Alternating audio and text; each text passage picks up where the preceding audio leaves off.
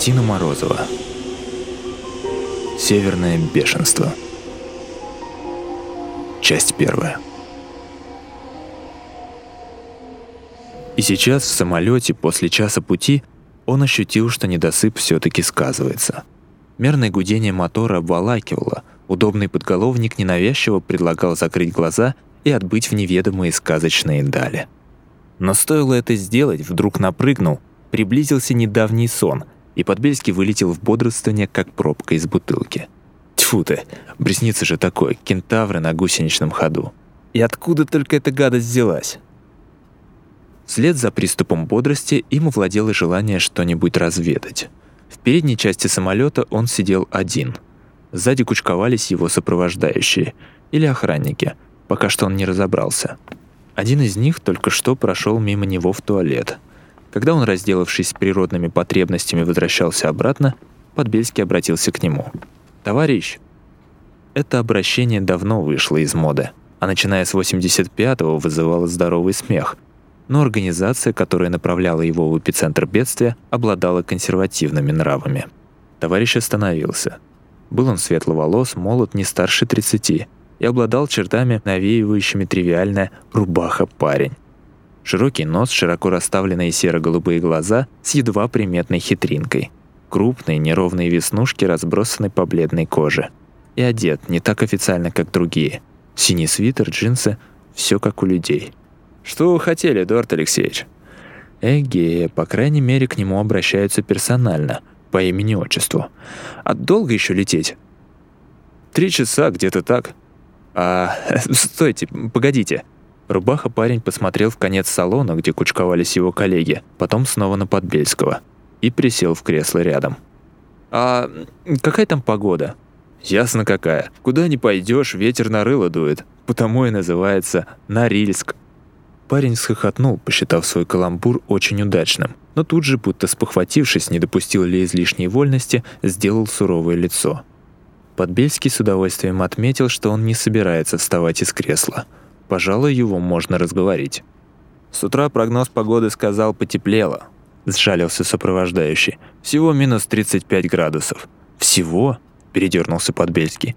А вы что думали, в такое время года на рельчане и минус 60 не удивляются. Одно слово – полярная ночь.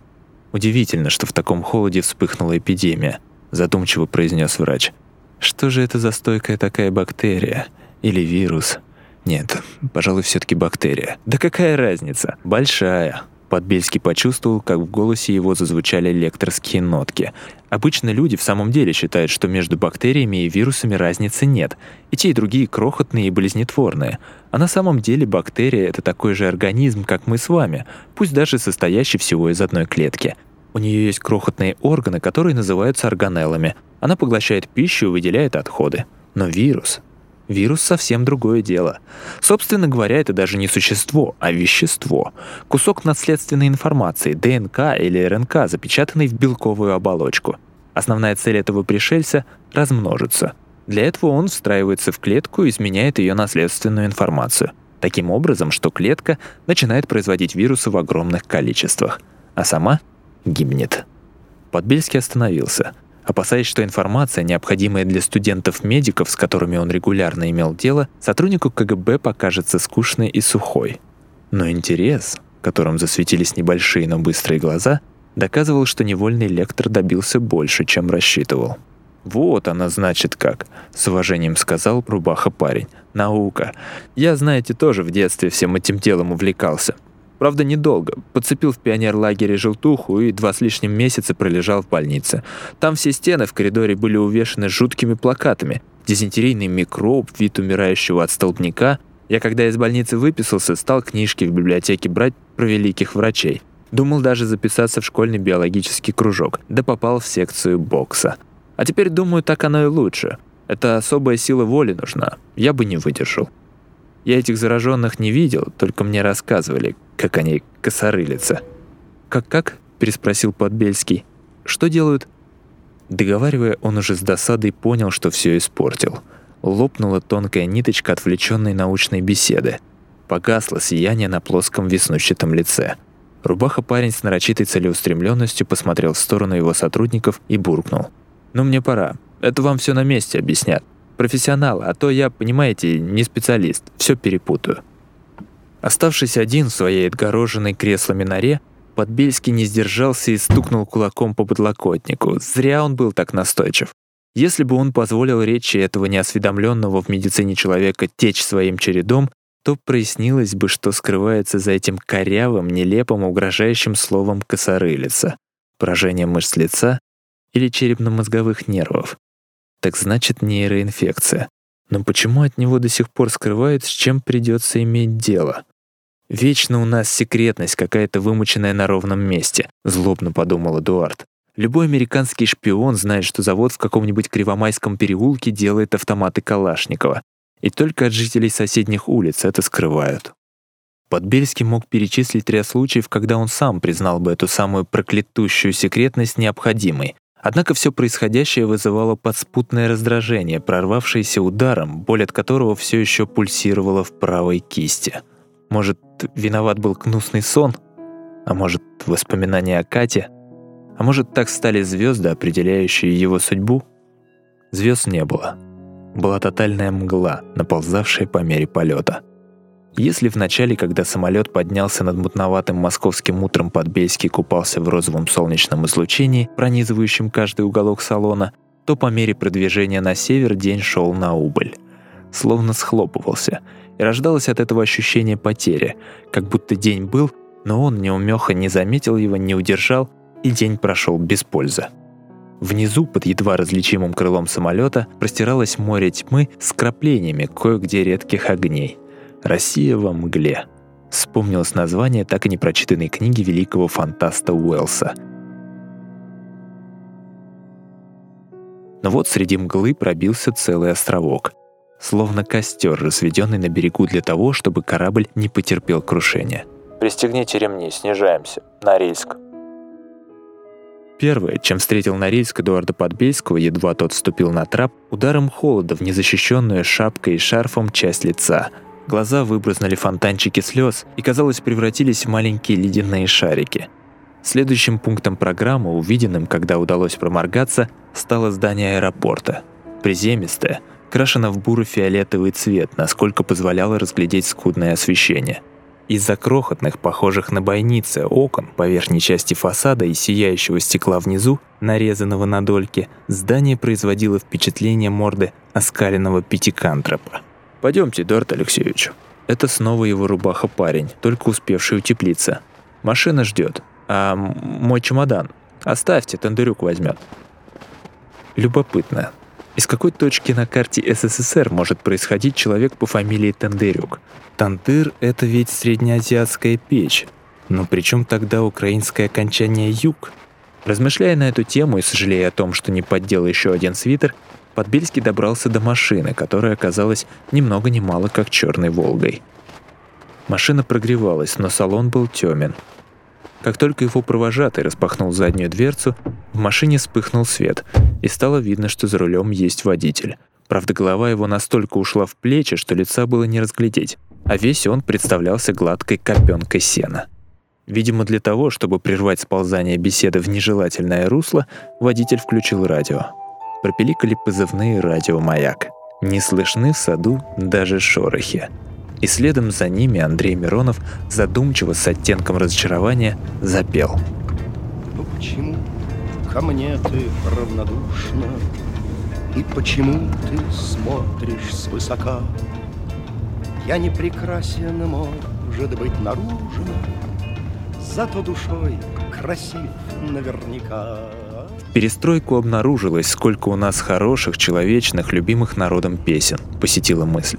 Раньше на радио и телевидении предпочтение отдавалось песням правильным, патриотическим, пусть даже качеством похуже. Или классике, которую в массе своей народ не любит, не понимает. А перестройка дала людям то, что они хотели слушать. Но при этом все начало разваливаться. Почему? Под звуки хорошей песни приятно смотреть в окно но каждый раз, когда Подбельский пытался выглянуть в окно из боковых стекол, то рубаха-парень, то грузный тендерюк перегруппировывались, заслоняя обзор. Странно. Что, спрашивается, непозволительного он мог там увидеть? Что вообще, кроме тьмы, пронизанной кое-где точками огней? После беспокойной ночи тянуло в сон. И Подбельский, кажется, отключился с открытыми глазами, потому что его всего встряхнуло, когда лобовое стекло озарилось алым заревом. Машина остановилась. «Прибыли, Эдуард Алексеевич». При выходе он поскользнулся. Прямо в лицо било совокупное насилие покрепчавшего ближе к вечеру морозного ветра и ослепительного прожектора. Далее, как в фильмах о гражданской войне, приплясывало пламя костра. Перед прожектором и вдоль линии костра цепочкой располагались военные, без лиц. Лица у них были закрыты не только шарфами и шапками, но и марлевыми масками, наверху которых пучились очки-консервы. Привидение чумного города. Одно из них с лейтенантскими погонами протянуло руку – Ваши документики попрошу». Подбельский не сразу сумел нашарить под слоями одежды паспорт. Лейтенант тщательно проверил этот главный документ советского человека и спрятал его в сумку планшет. «Э!» – скрикнул Подбельский и непроизвольно рванулся к нему. Но Егор ухватил его за плечо. «Извините, доктор, это временная мера. Вам потом его вернут, но сейчас вы входите в зону повышенной секретности». Подбельскому представилось, что он входит в тюремную зону, которое, собственно, в быту и обозначается этим словом. Прохватывающий насквозь прожектор, вертухаи с автоматами на вышках, какая-то экзотика сталинского времени, о которой так много в последнее время было опубликовано в журналах «Юность» и «Новый мир». Не хватало только, чтобы вдобавок к отъему документов его еще заставили раздеться и обыскали вплоть до интимных мест. Прямо тут, на морозе. Вид военных делал реально предположимым и такой вариант – Солдат вручил марлевую повязку. «Наденьте и пойдемте». После того, как марлевые завязочки обвились вокруг меховой шапки, Подбельский в сопровождении двух солдат, тоже в масках, один из них нес его чемодан, тронулись в путь. Ему казалось, что внутри кордона с прожекторами должна простираться оледенелая равнина, усеянная бараками. На деле же он угодил в обстановку, напоминающую московскую окраину – причем не какие-нибудь бетонно-сундучные хорошо во мневнике, а старую цивилизованную окраину вроде Измайлова, уютную и человеколюбивую. Дома были выкрашены, насколько позволяло разглядеть редкое фонарное освещение, в розовые, желтые и зеленовато-салатные цвета, которых так не хватает краю месяц с лишним лишенному солнца. Мелькнуло даже полукруглое здание с колоннами, способное оказаться театром – Подбельский глазел по сторонам, насколько позволяли туго затянутые, как в младшешкольном детстве, шапочные уши. Но какое, однако, безлюдье! Никто не возвращается с работы и не спешит на работу во вторую смену. Никто не выберется в магазин за хлебом или на прогулку с собакой, как будто вокруг глухая полночь. На самом-то деле, несмотря на темноту, время бойкое, не позже пяти часов вечера. Подбельский поднял голову, и у него сперло дыхание, и без того наполовину украденное маской и морозом. Над домами вдали выхватывалась белыми огнями громада. Угловатые конструкции, местами массивные, местами ажурные. Их совокупность окружала настолько же колоссальная стена. Слабость в ногах и тошнота при взгляде на это здание вызывались его гулливерскими, несопоставимыми со всем остальным городком размерами. Дома — которыми он только что любовался, показались коробками для мышей. Подбельский ощутил настойчивый толчок в плечо. «Пойдемте, доктор». «Что это?» «Где?» «Вон там, огромное». «А, это завод. Да вы идите, уже недалеко». «А что это вообще? Что за город?» «Вартанга». Так вот, оказывается, как называется это место, куда занесла его судьба. Вартанга. Что-то туземное, гулкое и вместе с тем глухое. Звук мерзлой земли под копытом оленя. Звук шаманского бубна, созывающего на пляску духов. Так могло бы звучать северное сияние.